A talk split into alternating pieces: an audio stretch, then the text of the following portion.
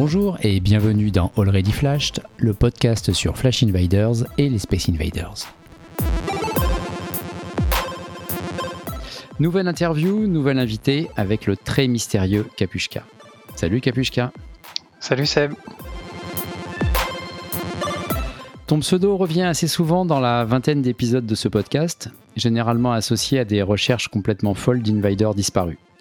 Si les auditeurs ont l'idée de chercher Capuchka dans Flash Invaders, ils ne trouveront rien. Ce n'est pas que tu flashes pas, mais que tu compartimentes. Ton pseudo de flasher est encore plus secret que ton prénom, et euh, seul ton pseudo d'enquêteur sur euh, Discord est connu. On le retrouve d'ailleurs de plus en plus souvent associé à un autre chercheur fou, Hervé Leb. Je ne vais pas faire la présentation habituelle, on parlera de Flash en fin d'interview, mais je ne peux commencer sans te demander d'où vient ton pseudo, d'où vient ce Capuchka? C'est une bonne question. Euh, aussi loin que je me souvienne, ça date justement de l'époque où j'ai commencé à compartimenter et euh, à, une certaine époque, en fait, j'ai commencé à utiliser des pseudonymes différents selon les services et selon les endroits où je créais des comptes. Et un jour, euh, je dirais que c'était sur probablement un, un, obscur site de téléchargement, j'ai dû euh, avoir besoin d'un pseudonyme quelconque. Et je me suis dit, tiens, quelles sont les trois syllabes qui me passent par la tête Et ça a donné Capuchka. Donc aucune, aucune, euh, aucune histoire mystérieuse, aucun code derrière, c'est un, pur hasard que j'ai ensuite réutilisé euh, peut-être, euh, je dirais, 10 ou 15 ans plus tard pour créer un compte Discord. D'accord. T'as combien de pseudos différents, approximativement? Je sais pas, facilement une dizaine. Ah oui, quand même. je m'attendais pas à ça. Euh, comme je le disais en intro, Capuchka est associé à la recherche d'Invader. Quand as-tu commencé à les localiser et surtout, euh, quand as-tu basculé dans cette recherche un peu extrême d'Invader inconnu? Euh, Grâce au dernier update de l'application Flash Invaders, j'ai pu dater mon premier Flash et d'ailleurs j'ai pu me reposer la question il y a quelques temps de pourquoi et comment est-ce que j'ai commencé à, faire tout ça. Et euh, d'après mes souvenirs, c'était quelque part en octobre-novembre 2019, donc c'est assez récent comme, euh, comme passion faut savoir que je suis parisien euh, depuis euh, un peu plus de 20 ans maintenant, que j'avais des Space Invaders dans mon environnement, mais que j'y faisais pas plus, pas plus gaffe que ça, comme euh, beaucoup d'entre nous, jusqu'à un certain point. Et puis un jour, j'ai lu un article, je crois que c'était un article du Figaro qui parlait de la folie Flash Invaders, qui mentionnait d'ailleurs Mr. Joule, en disant qu'il était très bien classé, et non seulement flasher, mais aussi réactivateur. Et puis ça, ça m'a intrigué et j'ai installé l'application. Et c'est assez vite parce que euh, ça, ça tient sans doute un peu à mes traits de personnalité, mais je suis un peu monomaniaque et donc dès que j'ai commencé à chercher ces Space Invaders et à me dire mince mais il y en a plein, comment je pourrais faire pour être un peu plus efficace dans mes flashs, euh, je me suis dit très bien on va faire une map. Et donc j'ai commencé avec Paris. Et c'est comme ça que je suis arrivé sur le site Invader Spotter et que j'ai découvert qu'il n'y en avait pas qu'à Paris, que j'ai découvert qu'il y avait des filtres de recherche très intéressants, notamment un filtre euh, inconnu. Et euh, ça a tout de suite euh, captivé mon attention et je me suis dit, tiens, ça serait marrant de, chercher au-delà de, de, ce qui est déjà connu, répertorié et visiblement déjà acquis de la communauté en quelque sorte. Et donc c'est comme ça que tout a commencé il y a finalement pas si longtemps. Ça veut dire que dès tes débuts de flasher, tu as cherché des inconnus, avant même d'avoir fini de flasher Paris. Non, et à vrai dire, j'ai même pas fini de flasher Paris parce qu'en fait, ça a pris le relais assez vite. Les recherches de, de, Space Invaders ont pris le dessus sur tout le reste et ça fait, euh, enfin, je flash maintenant euh, très rarement. Je j'adapte pas mes vacances pour flasher, je fais pas le tour du monde pour flasher, à la différence de certains immenses joueurs que tu as reçus dans ce podcast. Uh-huh. Euh, non, de mon côté, c'est vraiment le, la folie de recherche qui a pris le dessus. Et d'ailleurs, ça a commencé assez vite parce que même à Paris, à l'époque, quand j'ai commencé à, à faire ma map, au bout d'un moment, je me suis rendu compte qu'il y en avait certains où on n'avait pas les emplacements précis, et donc ça, ça a tout de suite éveillé mon attention. Quoi. Je pense notamment à ceux du Louvre, à l'époque, qui étaient inconnus. Bon, après, il m'a fallu beaucoup, beaucoup, beaucoup plus de temps pour les relocaliser finement, mais dès cette époque-là, j'avais un souci d'exhaustivité, et tous ceux qui étaient répertoriés comme détruits, voire même définitivement détruits, je voulais quand même les avoir sur ma map. Donc euh, dès ma toute première carte, à savoir celle de Paris, j'avais quand même déjà l'envie de d'être exhaustif et d'avoir quelque chose de. je suis un peu jusqu'au boutiste en fait, y compris pour ça quoi. Ouais, c'est excellent. de nos discussions, j'avais l'impression que c'était Grenoble qui était ton, ton vrai démarrage de recherche folle, et donc tu dis que c'est plutôt Paris. Bah, disons que c'est Paris qui m'a mis le pied à l'étrier. Après, euh, Paris, j'ai buté sur les inconnus parce qu'en fait, quand j'ai commencé, d'ailleurs, je ne savais pas du tout qu'il y avait une communauté aussi importante. Je savais pas du tout qu'il y avait autant de, ressources disponibles sur Flickr, sur Instagram, etc. Et donc, à l'époque, quand j'ai fait ma map de Paris, pendant plusieurs euh, semaines, j'ai travaillé exclusivement avec Invader Spotter. Et d'ailleurs, comme les photos parfois sont volontairement un peu euh, ambigu, euh, j'ai buté sur certains Space Invaders qui sont pourtant très faciles et connus de tous parce que je, je regardais que la photo disponible sur, sur Invader Spotter. Mais à... pas eu l'idée d'Instagram ou euh, À l'époque, non, surtout que j'avais pas de compte Instagram. Maintenant, j'ai un compte euh, fantôme juste pour pouvoir faire des recherches avec encore un pseudonyme différent, mais j'ai non à l'époque je savais pas en fait que le phénomène était si important et donc c'est pour ça que j'avais pas croisé toutes les sources. Après très rapidement je me suis rendu compte qu'en croisant on trouvait euh, infiniment plus facilement et euh, c'est pour ça aussi hein, et, ça, ça, vient certes des ressources Invader Spotter mais pas que c'est aussi comme ça effectivement que je me suis intéressé à Grenoble parce que Grenoble quand j'ai commencé à passer en revue les Space Invaders inconnus sur Invader Spotter j'ai vu que l'époque le compteur était bloqué à 22 sur 57 Là où dans d'autres villes, il en manquait un, deux, maximum cinq. Par exemple, Bangkok, il en manquait quelques-uns, mais pas autant. Et donc je me suis dit, comment c'est possible qu'une ville en France, avec en plus une carte d'invasion, on connaisse aussi peu de Space Invaders? Et donc ça, ça, ça a été vraiment effectivement le départ de, des recherches, des recherches un peu plus abouties. Paris, c'était le pied à l'étrier, disons. Euh, on commence à goûter au sujet, on commence à buter sur quelques quelques Space Invaders et à se dire mince, où est-ce qu'ils étaient, qu'est-ce qu'on peut faire pour être plus exhaustif. Puis après Grenoble, ça a été vraiment là le début de la folie. Quoi. Tu peux raconter Grenoble? Oh bah Grenoble, j'ai commencé de façon assez simple avec euh, la carte d'invasion. À l'époque, c'était un pauvre fichier GIF euh, très très mal numérisé qui venait en fait de la Wayback Machine et donc en fait du site spaceinvaders.com mais euh, version année 2000 quoi. Et cette map était assez horrible. je l'ai croisée avec évidemment les quelques infos disponibles sur Spotter, avec le PDF de Hervé Leb que je connaissais pas à l'époque, mais dont je consultais déjà, en tout cas, je commençais à consulter les ressources. Et puis, et puis ensuite, euh, assez vite, je me suis, enfin, je me suis rendu compte qu'il y avait rien. Il y, il y avait rien. Il y avait mhm. quelques mosaïques connues, quelques mosaïques qui laissaient franchement sceptiques, pourtant référencées sur Spotter. Il y en avait une ou deux sur lesquelles, bon, il y avait, il y avait quelques petits doutes, mais bon, à l'époque, je ne le savais pas encore. Et j'avais pris tout ça pour acquis, et donc j'ai commencé à aller chercher. Et donc la première étape, ça a été de relocaliser tout ce qui était référencé sur Spotter, ce qui n'a pas été une mince affaire, parce que pour certains d'entre eux, je pense notamment, à, sauf erreur, GRN 52, qui était sur euh, l'autopont donc un, pont routier en, urbain qui croisait deux boulevards à, Grenoble. Celui-là, il n'y avait aucune photo parce que le pont a été dynamité en, en 2004, je crois, et donc ça a été très très très difficile. C'est là aussi que, que j'ai commencé à, à, aimer et je me souviens que GRN 52, c'est un des premiers dont j'ai sur lequel j'ai fait quelques trouvailles et ça m'a là encore ça a attisé mon goût pour les recherches parce qu'en fait euh, à, cette époque, je me suis dit mince, on n'a pas de photo, on a juste une, une espèce de photo de ce Space Invader avec son comme masqué là, comme une espèce de masque volant. Mhm. Et, euh, et, je me suis dit mais, mais où est-ce qu'il était La photo, elle donnait pas pas à voir grand chose. On voyait un, un bout de béton en, en, diagonale et puis une cabine téléphonique en dessous, mais c'était à peu près tout. Et puis en cherchant, je me suis rendu compte probablement il était sur une pile de ce fameux autopont. Et puis, et puis euh, en fouillant un jour sur un obscur forum de gens passionnés de travaux publics, j'ai découvert euh, des photos d'un mec qui avait euh, immortalisé la destruction de l'autopont. Et sur une des photos, alors c'est, elle est de mauvaise qualité, c'est du 640 par 480 de je sais pas combien, il y a, il y a peut-être 15 ans. Et c'est très pixelisé, mais sur une photo, en regardant très très bien, on aperçoit la mosaïque à son emplacement original. Et donc c'est comme ça que j'ai retrouvé où elle était très très précisément. Et donc ça, bah, c'est parce que à l'époque, c'était mon point de départ pour Grenoble. Je voulais localiser tout ce qui était connu. Et après, une fois que j'ai eu fait ça, que j'ai eu relocalisé tous les connus, et y compris toutes les mosaïques un peu euh, douteuses. À l'époque, il y avait euh, une ou deux mosaïques de Waldo, il y avait quelques autres mosaïques d'autres euh, d'autres artistes qu'Invader, mais en tout cas euh, que j'avais pourtant répertorié et mis sur ma map. Et donc une fois que j'ai fini tout ça, bah, il a fallu passer aux autres. Et pour les autres, il y avait il y avait rien. Donc j'ai commencé à explorer euh, Flickr, à explorer d'autres sites, à contacter des gens. Je pense à un, un monsieur avec un prénom à consonance anglo-saxonne, mais dont très fort quelque chose, je crois, qui lui poste des photos d'archives de Grenoble depuis peut-être 20 ans sur un, obscur site, site internet personnel. Mhm. Et donc lui, je l'ai contacté, je lui ai dit, est-ce qu'il, enfin, je lui ai demandé est-ce qu'il avait des photos d'archives? Et ce qui avait de bien, c'est que pour guider ses recherches, comme il y a une, une map d'invasion, je savais exactement dans quelle zone chercher à peu près. C'était pas totalement au pif. Donc euh, au début, on commence avec des critères de recherche précis en disant dans telle zone, tel boulevard, etc.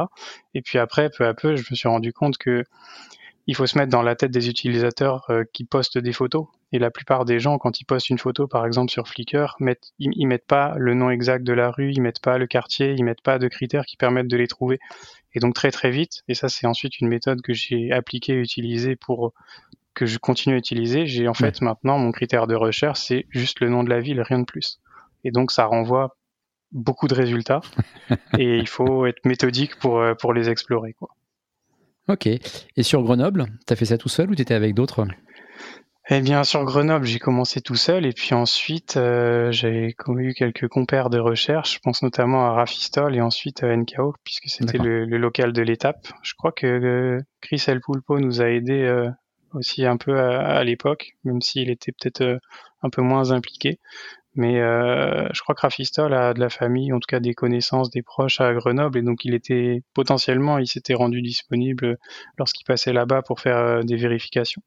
Et donc c'est comme ça qu'il y a un petit groupe qui c'est GRN Hunters, ça s'appelle. On a une conversation privée GRN Hunters, les chasseurs de Grenoble, qui, euh, qui ce petit groupe s'est monté et puis on a commencé à chercher un peu. Et parmi les, les trucs un peu un peu zinzin débiles que j'ai fait à Grenoble, à un moment je me suis dit j'arrivais à rien, en tout cas à plus rien avec euh, les archives disponibles sur Internet, avec les photos Flickr, etc. J'en étais même arrivé à un point où j'essayais de prédire les fautes de frappe des gens. Donc et d'ailleurs, j'ai fait des trouvailles en tapant Granoble, GR, GR Néoble, enfin des trucs euh, infâmes, parce qu'on arrive hein, à trouver des, des, résultats comme ça. Mais bon, au bout d'un moment, ça donnait plus rien. Et donc à ce moment-là, je me suis dit bon, qu'est-ce que je pourrais faire? Et, et, en fait, je me suis mis en quête d'acheter des livres d'occasion. Évidemment, j'ai pas dépensé des cent et des mille pour ça, mais j'ai acheté des livres euh, de gens qui avaient fait des photos et publié des photos de Grenoble dans la période qui m'intéressait, c'est-à-dire en gros entre euh, décembre 99, euh, l'époque de l'invasion, et euh, disons 2008, date des premiers Street View. C'est toujours la période qui m'intéresse. Après, une fois qu'on a du Street View, ça va, on peut faire des vérifications et donc c'est pas la peine non plus de, de chercher trop loin. Mais donc j'ai dû acheter au total, je sais pas, peut-être une vingtaine de bouquins dont que j'ai épluché page par page et malheureusement dans ces bouquins, les seules mosaïques que j'ai pu voir, c'était des mosaïques connues. J'ai Rennes 12 qui apparaît un peu tout le temps, euh, ce type de mosaïque quoi. Mais j'ai pas trouvé et d'ailleurs euh, même après la, la, la vague de réactivation, j'ai repotassé mes bouquins et aucun des Space Invaders qui a été réactivé n'apparaissait sur les photos. Il n'y avait rien de visible. D'accord. Incroyable. Et euh, après Grenoble, quelle a été ta, ta ville? Il y, a, il y a, PA 1450 et ton, ton pseudo qui est souvent associé au Corniche, mais je ne sais pas si c'est juste après Grenoble. Bah, après, PA, 450, PA 1450, on pourra peut-être y revenir, mais ce, qu'il y a de, ce que je note en tout cas avec, euh, avec ce Space Invader comme d'autres, c'est que peut-être mon pseudo est souvent associé à tout ça, mais en fait, mon pseudo n'est que, enfin, n'est là que parce que je suis très passionné. Et en réalité, à chaque fois, quasiment pour chacune de mes enquêtes, ça a toujours été un travail d'équipe. Grenoble, c'est euh, l'équipe euh, NKO plus euh, Rafistol plus Capuchka plus aussi occasionnellement d'autres d'autres personnes dont, j'ai sans doute oublié le nom. PA 1450, c'est la même chose. À l'origine, c'est moi Dib je sais pas comment prononcer exactement mhm. son pseudonyme, mais en tout cas c'est c'est comme ça qu'il s'affiche, qui a fait une découverte nocturne il a trouvé une photo décisive et puis euh, c'était je sais pas il devait être deux heures ou trois heures du mat euh, ce jour-là il butait en fait sur la localisation. Il avait trouvé la bonne photo mais il n'arrivait pas à localiser où est-ce qu'elle avait été prise. Mhm. et donc on a discuté en pleine nuit il m'a envoyé sa photo et puis je lui ai juste donné un petit coup de pouce pour l'aider à relocaliser mais c'est pas moi qui ai trouvé. C'est moi Dib qui a trouvé et je lui ai juste donné le petit coup de pouce pour euh, pour finir le finir le boulot quoi juste parce que grâce à l'arrière-plan, etc., et avec une vue 3D euh, Street View, on arrivait à retrouver les choses euh, assez, euh, assez facilement. Mais à cette époque-là, je crois qu'il avait regardé trop de photos, trop cogité la nuit et qu'il était très fatigué, et donc il a eu besoin d'un tout, micro coup de main de ma part. Mais c'est pas moi, c'est pas moi qui ai localisé PA 1450, c'est bien lui. Et après, c'est encore d'autres personnes d'ailleurs qui ont, qui l'ont vu en premier. Oui. Après, donc après Grenoble, tu as basculé sur quelle ville? Après Grenoble, je crois que la, la folie a basculé vers l'Australie. Et en Australie, je crois que j'ai fait concomitamment Melbourne et Perth. Et c'est plus particulièrement Perth qui a retenu mon attention parce que, parce que là-bas, même chose que Grenoble sur Spotter, on avait, je sais pas, peut-être 18 euh, mosaïques sur les 26, peut-être même un peu moins. Et donc mhm. j'étais étonné, surtout qu'il y avait une carte d'invasion. Donc en ayant une carte d'invasion pour une ville comme ça, et la carte d'invasion est plutôt pas mal foutue, je me disais comment c'est possible qu'il en manque, comment c'est possible qu'il y en ait qui, qui échappé à, tout le monde et que jamais personne ne les ait vus et ne les ait reportés. Et les ai reportés notamment à Spotter parce que maintenant c'est devenu un peu aussi mon, mon objectif, un truc que j'aime bien quoi. C'est contribuer, euh, envoyer des informations à Spotter et voir le site s'enrichir parce que c'est une encyclopédie formidable. On parlera juste après de, du Louvre alors avec tes photos. On pourra, ouais, ça c'était encore un grand moment. et, euh, et, donc Perth, eh bien, on s'est mis dessus avec euh, Rafistol. Enfin, je crois que j'ai dû commencer tout seul et puis j'ai appliqué les méthodes que j'avais commencé à, développer pour Grenoble. Et Perth, c'était un chantier un peu infernal parce que euh, bah, j'ai utilisé la fameuse technique de, du critère le plus large possible. Donc j'ai tapé Perth sur Flickr par exemple avec la bonne période à savoir entre, j'ai dû mettre octobre 2002 dans le doute. Je pense que l'invasion est plus ancienne, mais l'exposition associée euh, à la Breadbox Gallery date d'octobre 2002. Donc je me suis dit bon, je vais pas partir avant, je vais partir du moment où je suis certain que les Space Invaders étaient posés. Et donc mhm. comme filtre, j'ai appliqué d'octobre 2002 jusqu'à décembre 2007 concrètement, euh, c'est-à-dire avant que, que le Street View apparaisse à Perth. Et euh, ça m'a renvoyé, je crois, 91 000 résultats. Donc j'avais 91 000 photos à explorer et sachant que sur, euh, sur Flickr, j'ai buté toutes les limites de ce site.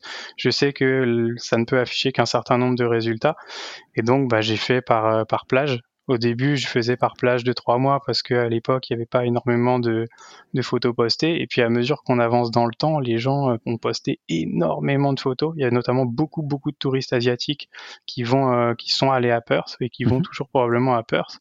Et donc, euh, il y a un moment où en fait, je faisais des périodes de trois jours des périodes de trois jours en trois jours. Et donc j'ai exploré des, périodes de trois jours en trois jours entre, euh, entre octobre 2002 et euh, fin décembre 2007. Ça m'a pris beaucoup de temps. Après, voilà, j'ouvre pas chaque photo individuellement parce que ça, ça prendrait un temps infini. Et, euh, mais par chance, comme à Grenoble, comme il y a une carte d'invasion, finalement le travail est est assez facile en fait parce qu'on a les zones. Il suffit d'aller se balader un peu dans les zones en Street View pour euh, s'imprégner du lieu, voir un peu ce qu'on cherche, voir un peu les, les, les, zones possibles. Et puis ensuite, euh, une fois qu'on s'est imprégné du lieu et qu'on sait qu'on a un peu en tête une bonne idée de ce qu'on cherche, tu peux scroller les photos et être assez efficace. Et c'est comme ça que bah, j'en ai retrouvé quelques-uns, mine de rien, comme PRT06, qui avait jamais été euh, publié à ma connaissance, mais qui apparaît incidemment sur des photos de gens qui sont pris en photo, même parfois d'assez loin, euh, sur une, euh, une voie assez passante dans le centre de Perth. Et donc ça, ça m'a permis de, c'était un des petits exploits de l'époque, euh, de, de, retrouver une photo d'un Space Invader oublié. Donc j'étais content parce que ça, ça faisait avancer le schmilblick en quelque sorte. Ça permettait de, d'envoyer des infos sur, sur Spotter, de voir le site s'enrichir et c'était, c'était chouette. Quoi. Et, tu réagis comment à, 2 heures du matin quand tu tombes sur la photo et que tu es tout seul face à ton écran? Bah, en général, euh, je dirais juste un, grand sourire et un, yes intérieur en quelque sorte. Mais après, surtout, euh, c'est, je dis toujours la même chose. Une fois qu'on tient le bon fil, il n'y a plus qu'à tirer dessus. Et une fois qu'on a repéré l'emplacement exact où c'était, après, on rescanne toutes les photos, on rescanne avec d'autres mots clés. Donc parfois, enfin, les, photos de peur, concrètement, je les ai, j'ai pas fait les 91 000 plusieurs fois, mais il y en a quand même un certain nombre que j'ai parcouru et scrollé plusieurs fois. Donc euh, ça m'a pris un temps, euh, un temps effroyable. Mais en tout cas, une fois qu'on sait ce qu'on cherche et qu'on sait vraiment très précisément ce qu'on cherche, après on refait défiler les photos et là on en trouve d'autres et on se rend compte qu'en fait euh, on, on, peut voir pas mal de fois un Space Invader apparaître. C'est le cas aussi pour PRT14 ou, PRT13 d'ailleurs, c'est toujours pas euh, clarifié. Je pense qu'on le saura jamais tant que ce sera pas réactivé. Mais c'est celui des Fremantle Markets à, Perth. Et celui-là, je l'ai découvert un jour euh, parce que j'avais vu un album photo d'une famille, euh, une famille asiatique qui était allée en vacances à Perth. Et puis je voyais qu'ils avaient pris beaucoup de photos. Ils étaient, des fois quand je vois ça, quand je voyais un nom qui ressortait beaucoup sur sur mhm. Flickr, je me disais eux, il y a des chances qu'ils aient pris en photo plein de choses qui sortent un peu de, des lieux communs qu'on voit. Et quand je dis lieux communs, c'est les lieux pris en photo par absolument tout le monde qui est passé en voyage à Perth. Et donc cette famille, elle avait des photos intéressantes parce qu'elle sortait un petit peu de l'ordinaire.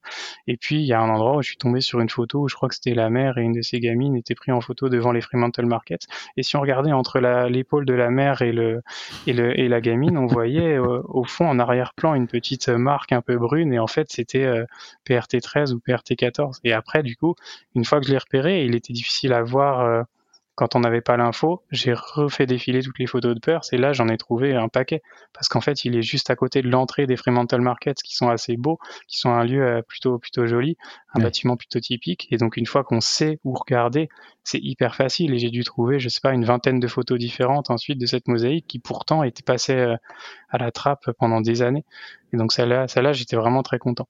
Ah, c'est top. Et après ça, euh, comment dire, euh, c'est un peu Rafistol qui a craqué le game parce que il a, on a quand même analysé avec euh, évidemment la carte, on l'a regardée dans tous les sens. Elle est super chouette la carte de Perth parce que c'est une carte un peu chasse au trésor. C'est pas du tout une carte géographique, c'est une carte dessinée où les choses sont figurées, où il y a des petits indices qui sont dessinés, des des, des, des, petites choses qui ont rien à voir avec une carte, euh, une vraie carte Michelin. Quoi. C'est mhm. parfois il y a des, des, petits dessins de, de voilà d'un, repas, d'une, chèvre, euh, des indications obscures. Et donc c'est, elle a vraiment un côté chasse au trésor qui est plaisant. Quoi. Et, euh, et, sur cette carte qu'on a, qu'on a évidemment euh, buté jusque dans les moindres détails, on a regardé tout en bas et il y avait les auteurs qui ont contribué à la carte qui étaient indiqués. Et de mémoire, euh, je crois que ça mentionnait donc évidemment Invader, ça devait mentionner Yok, qui est un, un, graffeur qui est toujours en activité là-bas, et puis Rock Riley. Et Rock Riley, en creusant un peu, on s'est rendu compte que c'était une animatrice radio, en tout cas un pseudonyme. Et, euh, et comment il s'appelle? Rafistol a réussi à la contacter elle s'appelle euh, Rachel quelque chose, j'ai oublié son nom, mais en tout cas il l'a contactée, il lui a demandé des infos, savoir si elle avait des infos de première main ou quelque chose dont elle se souvenait. Malheureusement elle se souvenait de rien, mais elle nous a donné un autre nom. Et cet autre nom, c'est la personne qui est euh, le photographe qui a suivi Invader pendant l'invasion de Perth et qui a édité la carte. Et euh, ce photographe, je sais plus son nom, je crois que son prénom est Marc Rafistol, l'a chassé pendant des semaines pour euh, lui faire cracher des infos et essayer d'obtenir quelque chose. Et puis il a fini par euh, très très gentiment nous donner les photos qui nous manquaient pour les quelques les quelques Space Invaders de Perth qu'on n'avait jamais repérés. Et donc c'est comme ça là qu'on a craqué complètement l'invasion et qu'on a obtenu les dernières photos euh, pour disons boucher, boucher, les trous du puzzle. Vous êtes des malades. Non, pas tant que ça, pas tant que ça. Et encore, franchement, c'est pas le. Ça, alors ça, c'était un super exploit de Rafistol, c'était vraiment exceptionnel comme comme trouvaille, mais quelque part, c'est pas de la recherche, c'est pas la recherche la plus grisante parce que finalement, c'est juste euh, trouver la bonne source et c'est cette source qui te donne les infos toutes cuites. C'était ça, ça, a nécessité du travail de retrouver cette source, de la convaincre et euh, d'obtenir les clichés, ensuite de les faire connaître à la communauté en respectant aussi les souhaits, le droit d'auteur de ce monsieur, etc. Mmh, mmh, Donc on a pris des précautions, on lui a quand même demandé son autorisation avant de, de faire quoi que ce soit, mais c'est pas le plus grisant. Moi, le plus grisant que je retiens à Perth, c'est probablement PRT 19, peut-être PRT 08 aussi, j'hésite entre les deux.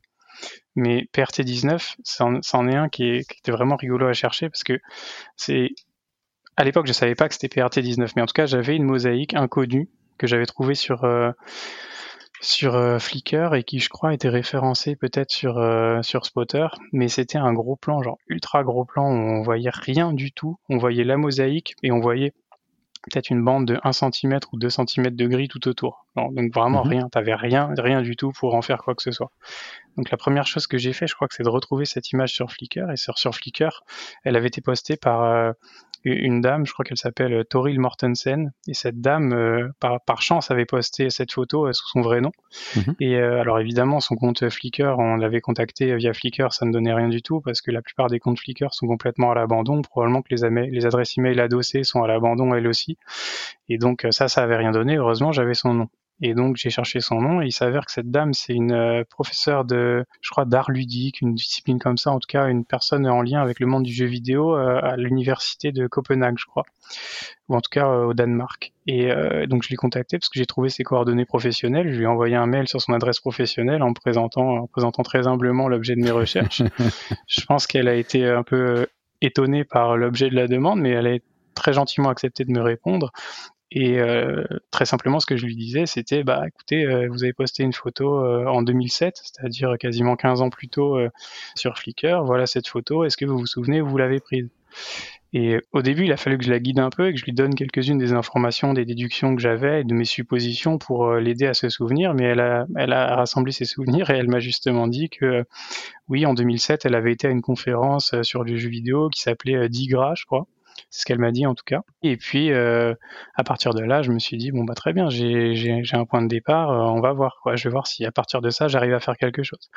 Et elle me dit qu'effectivement à l'époque les organisateurs avaient convié les gens à un repas et qu'elle avait, elle se souvient, enfin c'était flou, hein, mais elle se souvenait avoir vu la mosaïque en sortant du restaurant, euh, pas loin du restaurant. C'est tout ce qu'elle a su me dire. Bon, c'était pas beaucoup, mais c'était déjà pas mal. Et donc j'ai commencé à chercher, je me suis rendu compte que Digra, en fait, c'était une conférence à Tokyo, donc ça marchait pas. Mais que la même année, il y avait une autre conférence qui portait un autre nom, j'ai oublié le, j'ai oublié l'acronyme, quelque chose mhm. comme euh, DGA 2007. Et là, c'est ce qui s'était tenu à Perth. Et en cherchant ça, j'ai trouvé des photos d'un, d'un obscur blog où quelqu'un avait posté des, des photos d'un repas. Et justement, là, je me suis dit, Mhm. Ça, ça, m'intéresse. Et donc j'ai regardé, il y avait effectivement un album avec des photos du repas, et on voyait par chance, euh, il y a des gens qui avaient pris en photo leur plat, et dans l'assiette, en fait, il y avait le logo du restaurant. Et donc à partir de l'assiette euh, du plat euh, de cette, de ce fameux repas organisé par les organisateurs de la conférence, j'ai pu trouver le nom du restaurant, qui était celui que je suspectais depuis un moment.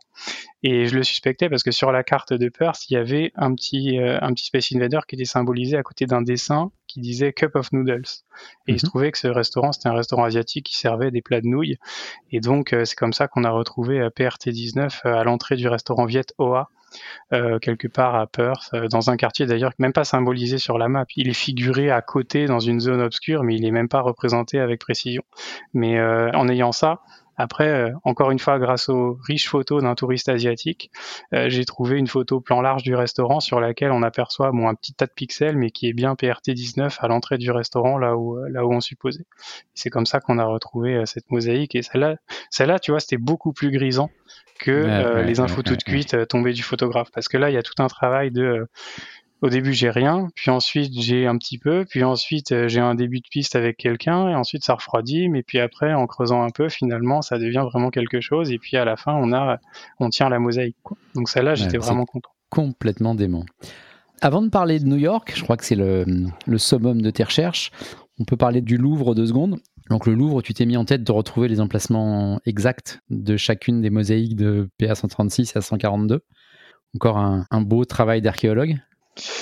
Ouais, alors pourquoi j'en sais rien, sans doute une, obsession de, précision et d'exhaustivité de mes maps et ça comme beaucoup de joueurs en fait j'avais mis euh, les 6 ou 7 points euh, des Space Invaders du Louvre dans la cour au pif.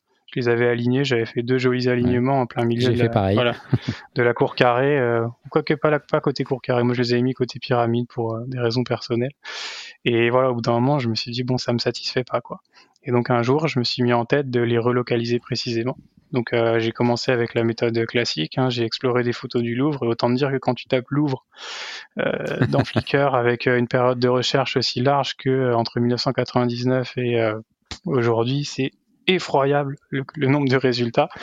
Et donc assez vite, je me suis rendu compte que ça m'aiderait pas beaucoup. Au max, ça m'a aidé en fait à me familiariser avec les sols des salles parce que euh, sur certaines photos d'Invader et issues du livre, on voit quand même les sols, un peu la configuration des lieux. Mhm. Et donc euh, j'ai commencé quand même à préparer le terrain en, en me focalisant sur euh, les photos de certains Space Invaders où on voyait des œuvres en arrière-plan. Et donc en retrouvant les œuvres on arrivait à retrouver les salles et toutes les, toutes les collections du Louvre sont très finement répertoriées et elles sont répertoriées également euh, localisées dans le musée sur le site. Et donc euh, assez facilement en fait j'ai pu retrouver certaines œuvres qui m'ont ensuite donné les salles et ensuite je suis allé vérifier sur place euh, ce qu'il en était. Et c'est comme ça que j'ai retrouvé les emplacements de la plupart d'entre eux, à mmh. l'exception euh, d'un ou deux pour lesquels il fallait que je fasse des vérifications sur place. Par exemple, je crois qu'il y en a un qui était au sommet d'un escalier et il y avait plusieurs escaliers possibles avec les mêmes sols, les mêmes pavements et les mêmes types de rambardes. Et donc là, il fallait que j'aille voir sur place pour retrouver. Et là, j'ai eu le plaisir de constater d'ailleurs que pour celui qui était au sommet d'un escalier, je crois que c'est l'escalier nord-est, euh, il y avait la trace très nette, la trace de colle qui était encore parfaitement visible, qui n'avait pas du tout été nettoyée. Donc celui-là, on, on sait avec un grand degré de certitude où il était placé. En revanche, le vrai challenge et qui l'a encore conduit à faire des trucs imbéciles, c'était PA 142, parce que celui-là, la seule photo qu'on avait, c'était un gros plan euh, genre de très très près sur un caillou, enfin sur un caillou, sur une pierre, quoi, une pierre un peu un peu grossièrement taillée. Et sauf que bah, au Louvre, bon courage avec ça. Et disons que mon point de départ, ça a été ma pure intuition après avoir potassé euh, des milliers de photos du Louvre, je me, quelque part, on se fait une, conviction, on s'imprègne des lieux et je me suis dit, celui-là, hmm, je suis convaincu qu'il est euh, dans les sous-sols euh, sous, la, sous la cour carrée, là où on a les fondations de, l'ancienne forteresse. Et donc j'y suis allé, sauf que c'est assez grand. Et pendant, je sais pas, peut-être une heure, une, entre une heure et demie et deux heures, je tournais en regardant pierre par pierre les emplacements possibles. Et euh, à force de me voir passer, il y a ces quelques vigiles qui, qui, qui, fronçaient un peu les yeux en se disant mais qu'est-ce qu'il fout lui? Parce que la, plupart des gens passent par là en se disant oh c'est intéressant, c'est les fondations du Louvre, ils lisent les écriteaux et puis, puis ensuite ils passent leur chemin et, et ils passent à autre chose quoi. Et moi j'étais là, je regardais les pierres, je regardais la pierre A, la pierre B, la pierre C et puis ils me regardaient bizarrement. Et puis euh, à un moment euh, dans un passage entre euh, entre je crois la zone des la zone des remparts à proprement parler et la zone du donjon, euh, je repère une, espèce de petite ouverture comme un puits qui est éclairé. En fait, ils ont mis des lumières à l'intérieur pour euh, simplement que les visiteurs puissent venir regarder. Et donc euh, là, je vais, je vais jeter un œil et puis je vois une pierre qui, qui me qui m'interpelle à l'entrée justement du petit fenestron qu'ils ont aménagé dans le dans le puits pour laisser les visiteurs regarder.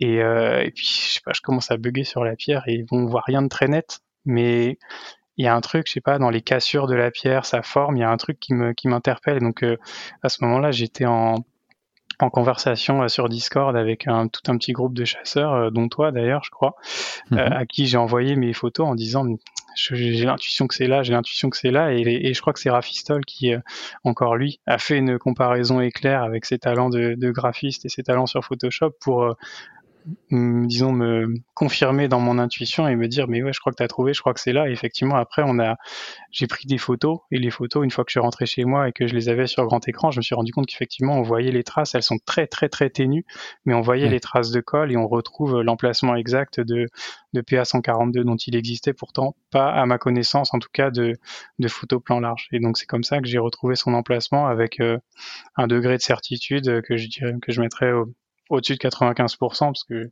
je, on peut jamais dire 100% tant qu'on n'a pas la photo d'origine, mais je suis plutôt plutôt très sûr de moi sur cette hypothèse-là. Quoi.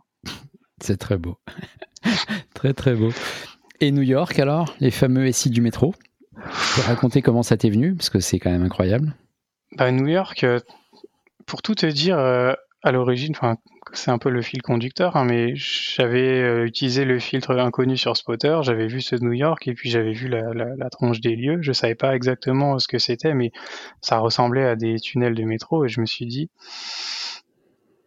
c'est infaisable quoi. Étant allé à mmh New York mmh et ayant pris le métro quelques fois là-bas, je me, enfin voilà, je connaissais, j'avais en tout cas une vague idée des dimensions du réseau et je me suis dit, c'est.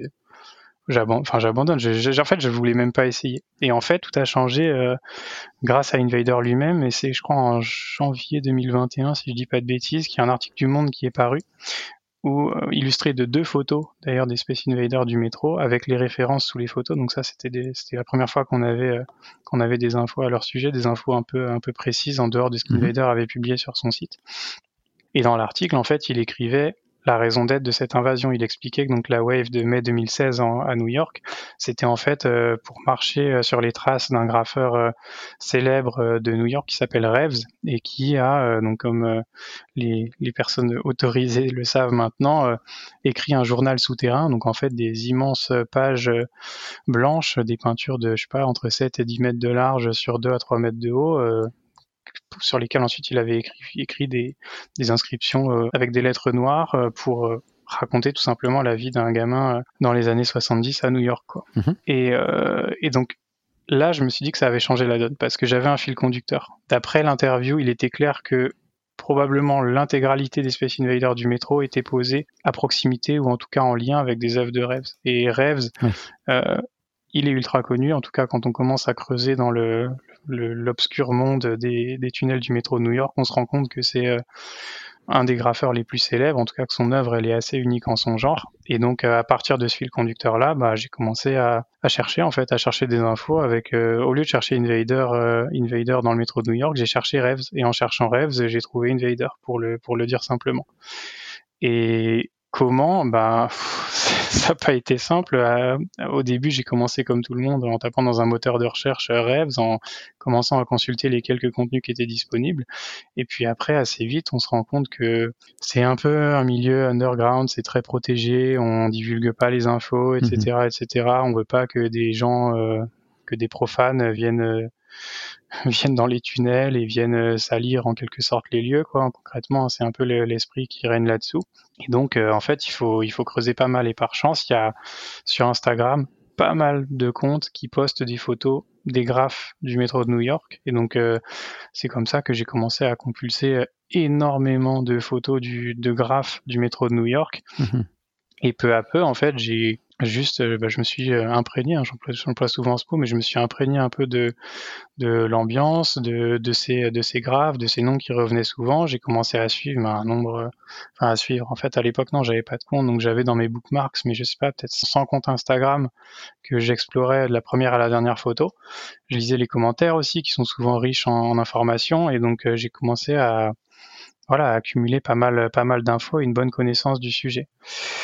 Et euh, j'ai été aussi aidé par euh, pas mal de personnes, hein, comme je le dis à chaque fois, ça, toutes mes recherches quasiment, ça a été des travaux d'équipe. J'ai jamais été euh, tout seul sur un sujet parce que tout simplement aussi, au bout d'un moment, je vais à la pêche aux infos, je pose des questions et puis j'ai plein de conversations en privé sur Discord avec des joueurs et je pense notamment à, à New York, c'est à, Michael que certaines personnes voient régulièrement intervenir euh, sans doute dans le, dans le canal New York.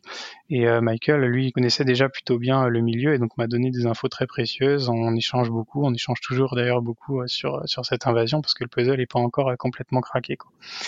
Et, et le tournant, ça a été un jour de, me, de me dire, mais ok, la recherche sur Instagram, ça tourne un peu en rond. J'avais des photos de certains Space Invaders, mais, mais c'est tout. Ça me disait pas où ils étaient, et ça me, finalement, au bout d'un moment, je commençais à, être bloqué, quoi. Et surtout que les auteurs de ces photos sur Instagram, quand on les contactait, ils ne répondent pas. Ils répondent pas à un Français ou à quelqu'un avec en plus, comme moi, un compte vide, fantôme, qui est un peu suspect.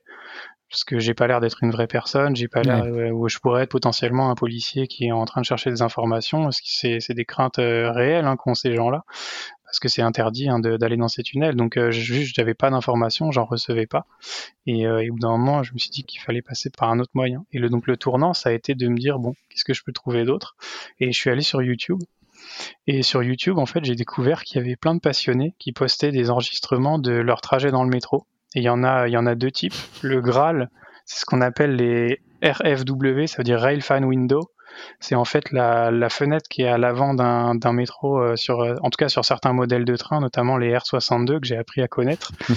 et à l'avant donc ces, ces modèles de train, il y a une fenêtre qui est aménagée pour euh, simplement que les passagers puissent regarder les voies. il y a plein de gens en fait qui viennent avec un téléphone ou une caméra et qui enregistrent le trajet et qui enregistrent des portions complètes, enfin soit des portions, soit des trajets complets de certaines rames du métro de New York. Et euh, c'est comme ça qu'en fait j'ai commencé à en visionner en me disant bah il passe dans les tunnels, la période est bonne, si ça a été tourné après mai 2016, pourquoi pas? Et donc euh, j'ai commencé à visionner des vidéos comme ça. Et euh, des vidéos, il, y en a pas mal, il y en a certaines même qui sont plus anciennes, qui m'ont été utiles aussi, mais d'une autre manière, peut-être que j'y reviendrai. Et, et c'est comme ça qu'un jour, je sais pas combien d'heures de vidéos j'ai pu visionner, c'est encore un chiffre absolument effroyable, mais un, jour comme ça, euh, j'étais en train de regarder une vidéo et puis euh, j'ai aperçu une silhouette familière. Je crois que le tout premier que j'ai jamais repéré comme ça grâce euh, grâce à ces vidéos, c'est NY202, le fantôme. Et le bout, hein, c'est un bout, je crois, parce qu'il y a deux fantômes dans cette invasion, mais donc là en l'occurrence c'était le bout. Et bah, à partir de là, ça m'a évidemment après une fois qu'on en tient un, on se dit ok c'est possible, c'est faisable. Et concrètement, hein, pour te donner un peu une, idée de l'ampleur de la tâche, ces vidéos, c'est difficile à exploiter. La luminosité, elle est très faible. Selon la qualité de la caméra et selon la qualité de l'enregistrement, c'est plus ou moins exploitable. Il faut savoir que très souvent, tu vois la personne avec son reflet dans la, dans la fenêtre et euh, les personnes qui font un enregistrement de qualité en mettant un drap autour d'eux ou un drap autour de la caméra, il n'y en a pas beaucoup. Souvent, les bords de l'image sont, sont brûlés par les reflets, il y a beaucoup de bruit, etc. C'est vraiment pas terrible. Et donc, bah, concrètement, pour exploiter ces vidéos, euh, j'ai dû en regarder. Euh, alors, combien d'heures, je saurais même pas dire, mais la plupart, je les ai regardées en vitesse 0,5, voire en vitesse 0,25 sur YouTube. Donc une vidéo d'un trajet complet qui dure, euh, je sais pas, 1h30 sur une ligne, tu le divises, enfin tu le multiplies en l'occurrence par, par, deux, voire par quatre. Après, euh, moins les portions, heureusement, qui sont en extérieur. Donc euh, bon, ça peut limiter un peu la casse, mais c'est très long. C'est très très très long. Et, et pour, certains, pour certaines pièces, en fait, c'est sur des portions où le métro passe super vite. Et donc concrètement, tu visualises en vitesse 0,25, tu reviens en arrière d'une seconde et tu recommences et ainsi de suite pour t'assurer que ce que tu as vu, c'est ou pas un Space Invader. Mais sachant que ça, c'est la seconde étape. En réalité, quand j'ai commencé à visionner ces vidéos, mon objectif c'était assez, enfin c'était toujours le, même fil conducteur. C'était je vais d'abord repérer Revs. C'est beaucoup plus facile de repérer Revs que de repérer euh, les Space Invaders eux-mêmes. Donc en fait, je visualisais les vidéos et je cherchais en fait les pages. Les pages, elles sont très reconnaissables. C'est des longues bandes, soit blanches, soit jaunes, parfois vertes, parfois roses aussi, mais la plupart du temps blanches ou jaunes, mhm. avec du texte. Et ça, tu arrives assez facilement à les repérer sur les bords de voie. Après, quand je dis assez facilement, c'est parce que sans doute maintenant j'ai l'œil aiguisé et qu'en réalité, si toi tu regardais la vidéo, tu te dirais, mais il est complètement taré, on voit, on voit juste des, des bandes de pixels passées à toute vitesse. Mais moi, j'ai appris à me familiariser avec et moi, ça me parle. Je vois des pages de rêves et je vois aussi des rollers. Ce qu'on appelle les rollers, c'est des immenses inscriptions qui sont qui sont réalisées avec euh, comment dire une perche et des rouleaux de peinture. Et concrètement, j'ai appris aussi plus tard en lisant des commentaires de personnes qui connaissent très très bien les, souterrains du métro de New York. À chaque page de rêves est associé un roller géant, donc c'est-à-dire une inscription comme euh, None of this matters, euh, ce, type de choses. Il y, a, quasiment toujours une paire roller et page. Et donc en fait, à chaque fois que je voyais un roller ou une page quelque part dans un tunnel, je ralentissais, évidemment ça éveillait mon attention et je regardais avec euh, avec une attention redoublée les murs autour pour voir s'il y avait quelque chose. Et avec ce fil conducteur, j'en ai repéré plein.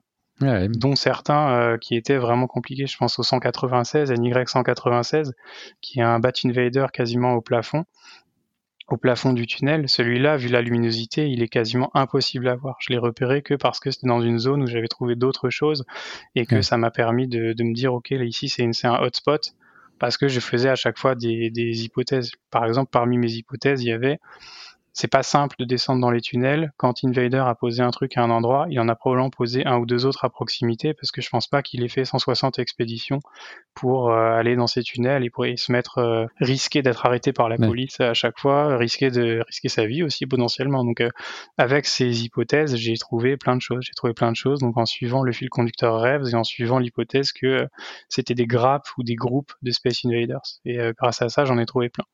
Puis après, pour euh, relocaliser, bah, c'est tout simplement un, c'est de l'observation, quoi. Parce que tu sais que tu es entre telle station et telle station, et tu regardes par rapport aux exits. Il faut savoir qu'en fait, à New York, les, les, chaque tunnel entre deux stations, il comporte au moins une sortie de secours de chaque côté de la voie généralement.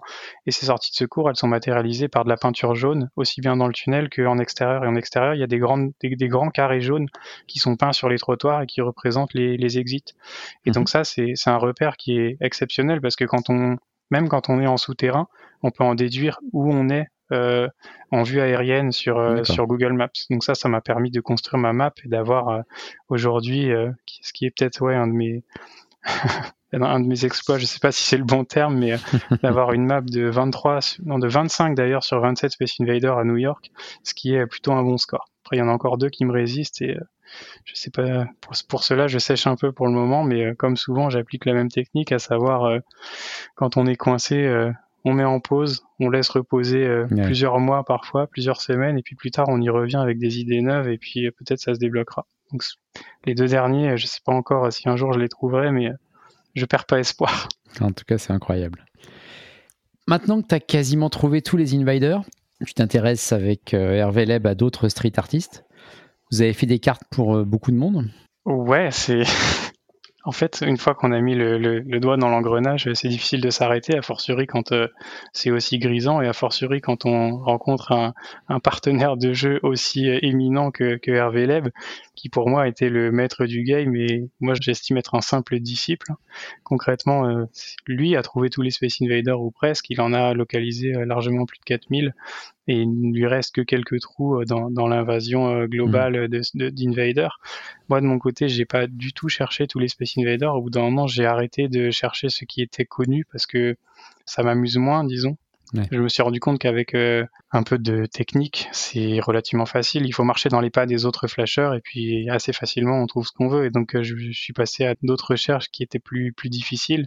C'est comme ça qu'on s'est mis à, à, cartographier les créations d'autres euh, d'autres mosaïstes. En tout cas pour le moment, moi de mon côté, je me suis focalisé exclusivement sur la mosaïque parce que c'est ce qui c'est ce qui m'amuse, c'est ce à quoi je suis sensible, disons.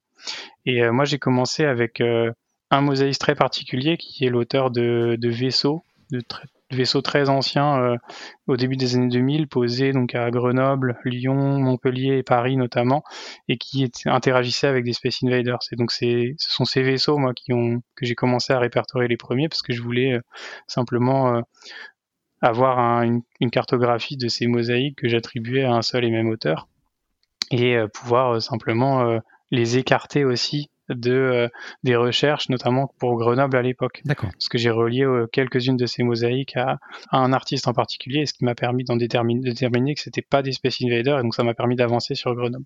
Donc c'est comme ça moi que j'ai commencé à cartographier euh, des mosaïques d'autres personnes. Et puis ensuite est venue la méthode Hervé Leb, parce que moi je suis un peu foufou, j'ouvre des onglets dans tous les sens, je j'explore, je scroll, etc. Mais je prends pas vraiment de notes en fait. C'est un peu mon défaut. Moi, je fais ma map et j'ai quasiment que ma map avec euh, des photos. J'ai quelques dossiers quand même, euh, enfin quelques dossiers, c'est plusieurs gigaoctets de photos que je range. J'essaie de ranger à peu près méthodiquement, mais c'est quand même pas aussi méthodique que Hervé Leb. Et c'est lui qui est venu avec sa méthode et qui a permis en fait de, en disons, industrialiser tout ça parce que moi, j'avais commencé à créer des cartes, donc euh, d'abord les, vaisseaux, ensuite euh, j'ai commencé à chercher celles de les fameux éléphants de la grenouille masquée. Mhm. Et puis euh, ensuite, j'ai partagé ça avec Hervé Leb, et puis lui, il s'est collé à des projets de plus grande ampleur, à savoir cartographier les Joules, cartographier aussi les Storks, et cartographier Megamat aussi, Megamat, mhm. et ensuite Hervé 2011. C'est nos quatre grands projets récents. Bah, avec la méthode Hervé Leb, c'est devenu vraiment c'est enfin c'est devenu de la folie parce que concrètement, hein, euh, avant qu'il y ait une carte et le fameux PDF, il y a un fichier Excel où il reporte chaque poste méthodiquement par ordre chronologique, donc chaque photo qu'il trouve sur Internet, chaque source, chaque URL, et ensuite avec les coordonnées, l'adresse, etc., des détails pour décrire la pièce, sa codification à lui, la codification de l'artiste quand on la connaît. C'est des tableaux euh, J'ose même pas imaginer le nombre de lignes. J'ai pas compté le nombre de lignes qu'il y a dans le, tableau partagé qu'on a, parce que maintenant on a un tableau Excel partagé dans lequel on a mis des onglets pour chacun des artistes sur lesquels on a travaillé. C'est effarant le, nombre d'informations qu'il y a dedans. Mais euh, en tout cas, avec sa méthode, c'est là que ça a commencé à révolutionner un peu aussi le, jeu pour moi, parce que on partait sur une matière un peu neuve, à savoir des mosaïques d'artistes beaucoup beaucoup moins connus et en tout cas pas avec l'envergure et pas avec l'influence d'Invader. Donc euh, nettement moins mis en valeur sur les réseaux sociaux, sur les sites de partage de photos. et donc euh, là, c'est devenu un vrai challenge parce que parfois on avait des photos, parfois on n'en avait pas du tout. Et puis, bah, on s'est mis à, les cartographier, à les répertorier. Quoi. Et c'est comme ça qu'on a construit des cartes euh, qu'on a partagées ensuite, enfin pour la plupart, sur Discord dans la, fameuse section Not by Invader où, moi je m'amuse beaucoup dernièrement. Là, c'est bien, vous êtes parti pour de nombreuses années. Vous avez de quoi? Je crois qu'on a de quoi faire, surtout avec euh, quelques-uns d'entre eux qui sont très mystérieux. Autant euh, certains de ces mosaïstes euh, sont, comment dire, se sont montrés plutôt ouverts, plutôt flattés aussi par l'approche et euh, ont accepté de partager gentiment des informations avec nous. Donc, ils nous ont permis de compléter les, les, trous du puzzle. Ils nous ont donné quelques photos là où on en manquait. Je mhm. pense notamment à Jules hein, qui poste énormément de choses sur Facebook et parfois l'a fait à notre demande. Donc, c'est extrêmement gentil de sa part et on leur remercie. Stork également qui s'est montré très gentil, très ouvert et très sympa avec nous pour partager quelques infos euh, sans qu'évidemment on, on, mette en péril son œuvre ou, les propriétaires de certaines œuvres. Et, euh, et, donc oui, ça nous a permis de bien avancer, bien nous amuser. Et en revanche, pour d'autres comme RV 2011 ou Megamat, c'est plus difficile parce qu'ils sont, ils sont un peu moins accessibles, un peu moins loquaces aussi. Et donc, bah, il faut qu'on compte uniquement sur, sur nos recherches et nos trouvailles. Quoi. Ok. Avant d'aborder la partie sur tes flashs, j'ai une question pour toi d'un précédent invité. C'est pas la dernière invitée, je change un peu les habitudes, mais quelqu'un que tu connais, Hervé Leb. Bonjour Smi, bonjour Kapushka. Euh, les membres de la communauté Discord connaissent bien euh, Kapushka, ta créativité et ta, ton obstination, ta persistance. Et cela me fait penser au concept américain de, Lost Einstein, ces génies méconnus, euh, même si le terme de génie est un peu galvaudé. Je ne veux surtout pas te faire rougir, mais il y a du génie dans ce que tu fais, Kapushka. Alors je, suis intrigué. Qui était le Kapushka enfant, écolier? Quelqu'un qui, s'ennuyait? Quelqu'un qui s'éclatait sur certains sujets? Je m'attendais pas à une telle question, euh, mais, je suis quelque part euh, flatté euh, par l'auteur de cette question qui, moi, est mon maître en ce qui concerne le petit jeu et, les, le sujet qui nous occupe aujourd'hui. Qui étais-je quand j'étais gamin? Je pense un enfant assez ordinaire, mais avec déjà, je pense, ce potentiel d'obstination et de capacité à avoir des activités plutôt en solo et à ouais, s'acharner et à lire aussi. Donc potentiellement, ouais, un... peut-être un gamin qui est encore un peu là aujourd'hui, en tout cas, à chercher, fouiner et puis euh, prendre un sujet, un unique sujet et à en faire euh, son sujet de préoccupation pendant des mois, voire des années, et peuvent parfois aussi passer à autre chose, parce que comme tout, parfois on arrive au bout d'un sujet et, il, faut, il, faut, en trouver un autre. Mais euh, là, je crois que je tiens quelque chose qui va m'occuper pendant de nombreuses années, comme tu le disais. Tiens, dans le même ordre d'idée, est-ce que tu trouvais tous les Où est Charlie quand tu étais petit? C'est un bon point. Effectivement, j'en avais plusieurs et oui, je les trouvais tous. Je trouvais euh, les queues du petit chien, je trouvais le mage, je trouvais euh, le, cousin maléfique. Euh, oui, oui, j'adorais Où est Charlie. bon, allez, on va parler un peu de tes flashs. Tu flashes depuis combien de temps? Comme je te le disais tout à l'heure, probablement depuis novembre 2019. D'accord. Tu as une, une idée approximative du nombre de TSI flashés Tu dois savoir exactement combien, mais comment on va pas dire qui tu es Pour ne pas trop en dire, je vais te dire euh, environ 1500. D'accord. Principalement à Paris et un petit peu ailleurs à mesure, en fonction des endroits où je suis de passage. Mais j'ai jamais fait de vacances spéciales euh, pour des Space Invaders. Quel est ton meilleur souvenir de Flash Ou le plus marrant ou le plus original? Disons que je flash pas énormément et j'ai pas énormément bougé pour des flashs et donc quelque part j'ai pas tant buté que ça sur des Space Invaders, j'ai pas fait de trucs si farfelus que ça pour des Space Invaders, je dirais plutôt que alors comme tout le monde, hein, ça a été une expérience d'aller flasher les PA129 et PA130 euh, un, jour de fermeture du périph en voyant euh, des comment dire du personnel passer en me disant est-ce qu'ils vont m'engueuler, est-ce qu'ils vont me virer ou pas? Et finalement ils se foutaient complètement que je sois là. Donc pour moi ça s'est bien passé. Mais je dirais que finalement mon expérience de flash c'est pas tellement un flash en particulier mais mon expérience favorite ce serait plutôt euh, une période de frénésie parce que comme toujours avec moi ça a été de l'excès dans l'excès et pas dans, le raisonnable. Et donc euh, quand j'ai commencé à flasher bah une fois que j'ai construit ma map et ben je faisais des sessions de flash. Je prenais des jours de congé et je partais en vadrouille à pied et je flashais euh, compulsivement tout ce qui passait et j'écumais ma mmh. map en faisant un trajet le plus optimisé possible, parfois avec des petits sauts de puce en bus ou en, ou en métro. Et euh, juste avant euh, l'apocalypse du Covid-19, j'ai dû faire 151 flashs, je crois, dans, dans la même journée, dans l'est de Paris. Et ça, c'était c'était une journée plutôt productive. J'en suis, suis rentré vanné avec des ampoules, mais ça m'amusait bien à l'époque. C'était des sessions de flash ouais, de plus de 30 km par jour. Quoi. Et de tous ces flashs, quelle est l'œuvre que tu préfères? C'est une bonne question. Hum, j'ai de la sympathie pour euh, PA971 parce que c'est un, Space Invader du, du 14e, parce qu'il est amusant dans son motif. C'est une bombe euh, dans, la, dans, laquelle est figuré un Space Invader, une espèce de bombe ronde avec une mèche sur un fond jaune. Et elle a en plus, euh, elle, a, elle, a, la double particularité, un, d'être euh, un tiers détruite et donc d'être euh, une vraie épreuve pour beaucoup de gens qui viennent s'acharner dessus. Comme moi, qui ne savait pas peut-être que cette mosaïque était probablement désactivée dans, le, dans la, base de données. Mhm. Et donc moi j'y suis passé mais un nombre invraisemblable de fois. J'ai dû je sais pas faire entre 600 et 700 essais. Et puis, euh, et puis, euh, ce que j'aime aussi, c'est qu'elle est, elle interagit avec un, une mosaïque d'Hervé 2011 qui est particulièrement bien faite, avec un petit, euh, un petit personnage, un de ces petits cyclopes, je crois qu'il appelle ça des Cerzerk, qui euh, allume la mèche du Space Invader et qui quelque part donne un sens nouveau, en tout cas une extension à la, à cette mosaïque. Et ça fait partie d'ailleurs des raisons pour lesquelles j'aime autant Hervé 2011.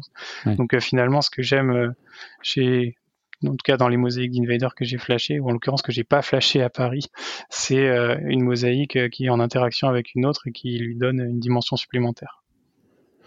Quel SI tu rêverais de flasher? Peut-être NY196 ou NY198, un, un des mystérieux du, du métro. Peut-être NY207 aussi, qui est vraiment très très bien planqué et très difficile à voir, et qui à ma connaissance est toujours actif.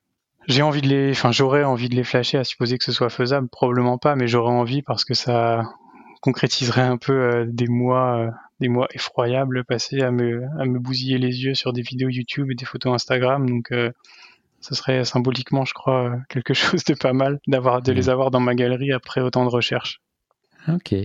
Pour finir, je sais qu'il y a des fans de la série Lost sur Discord. Est-ce que tu as été contacté pour retrouver le vol 815 de Oceanic Airlines? Euh, j'ai pas été contacté, mais je dois te dire que c'est bien que tu, tu m'y fasses penser parce que maintenant que j'y réfléchis, j'avais déjà quelque part euh, les graines de cette passion qui était semée depuis quelques années parce que je me souviens qu'à l'époque de, de la disparition du vol de la Malaysian Airlines, il y a des gens qui avaient, euh, enfin des gens, je sais pas si c'est des gens ou une organisation, mais en tout cas des gens qui avaient récupéré les photos satellites de, des zones de l'océan Indien à explorer en tout cas à scanner. C'était des photos récentes qui avaient été prises juste après l'accident et puis en fait euh, c'était un travail collaboratif. Les gens regardaient les photos et si quelqu'un voyait une trace, on pouvait la signaler il s'est avéré que personne n'a trouvé quoi que ce soit d'intéressant, mais l'aspect mhm. collaboratif était euh, hyper intéressant et c'était formidable de voir la, puissance de feu de, de, simples particuliers qui mettent leurs yeux au service de, alors en l'occurrence d'une cause qui était euh, sans doute euh, honorable, hein, mais euh, c'était chouette de voir de voir tout ça et quelque part maintenant que j'y repense, j'avais jamais fait le parallèle, mais je me rends compte qu'avec le Discord, on est en train de faire quelque chose d'assez similaire, alors pour quelque chose de beaucoup plus futile sans doute, mais en tout cas d'assez dans la démarche on, retrouve en fait un peu les mêmes les mêmes germes et les mêmes trouvailles quoi. On a une communauté de gens qui sont prêts à assembler leur passion pour euh, retrouver euh, des mosaïques, donner des indications à d'autres et aider et contribuer à une cause commune qui serait euh, d'enrichir la, connaissance autour des Space Invaders ou les galeries de tous les flashers. Donc quelque part, je vois un parallèle plutôt pas mal entre cette vieille comment dire occupation que j'ai eue il y, a, déjà quelques années et puis cette occupation dévorante qui prend beaucoup de mon temps aujourd'hui. ok. Bon, bah super. Merci Kapushka pour cette interview. C'était un plaisir. Je t'en prie, merci à toi et c'est euh, fort agréable de pouvoir euh, converser avec toi et puis quelque part aussi de contribuer modestement à cette, euh, cette entreprise qui est la tienne de d'avoir ce podcast qui peut-être étend un peu le champ des amateurs de, de, Space Invader et puis contribue aussi à faire connaître euh, notre, euh, notre passion, notre folie et puis peut-être contribue aussi au nombre de, de joueurs enregistrés sur l'application. Donc euh, moi je trouve ça assez chouette de pouvoir faire sortir ça des petits cercles très autorisés et très, très confidentiels qui étaient sans doute ceux de l'application à ses débuts. Ben merci beaucoup. Alors pas à bientôt puisque donc tu compartimentes, mais quand même, le cœur y est. Allez, ciao Kapushka. Ciao et disons à bientôt sur Discord. À bientôt sur Discord. Fin de cette nouvelle interview. Vous pourrez retrouver les précédents épisodes et les prochains sur toutes les applis de podcast et sur smile.fr. A très bientôt. Bon flash.